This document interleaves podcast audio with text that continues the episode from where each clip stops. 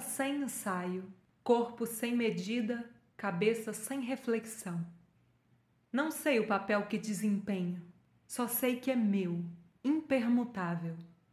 De que se trata a peça, devo adivinhar já em cena.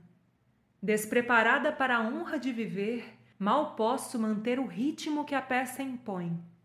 Improviso, embora me repugne a improvisação. Tropeço a cada passo no desconhecimento das coisas. Meu jeito de ser cheira a província.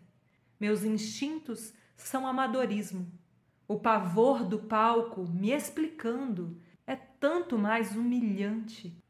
As circunstâncias atenuantes me parecem cruéis. Não dá para retirar as palavras e os reflexos inacabada a contagem das estrelas. O caráter, como o casaco, às pressas abotoado, eis os efeitos deploráveis dessa urgência. Se eu pudesse ao menos praticar uma quarta-feira antes, ou ao menos repetir uma quinta-feira outra vez, mas já se avizinha a sexta com um roteiro que não conheço. Isto é justo?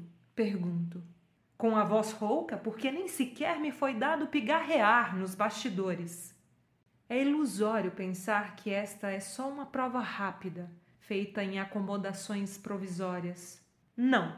De pé, em meio à cena, vejo como é sólida. Me impressiona a precisão de cada acessório. O palco giratório já opera há muito tempo. Acenderam-se até as mais longínquas nebulosas. Ah, não tenho dúvida de que é uma estreia. E o que quer que eu faça vai se transformar para sempre naquilo que fiz.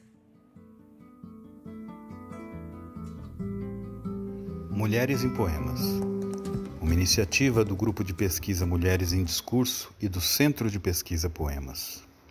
Você ouviu A Vida na Hora, de Vislaia Zimborska, na voz de Luna Vena Russo.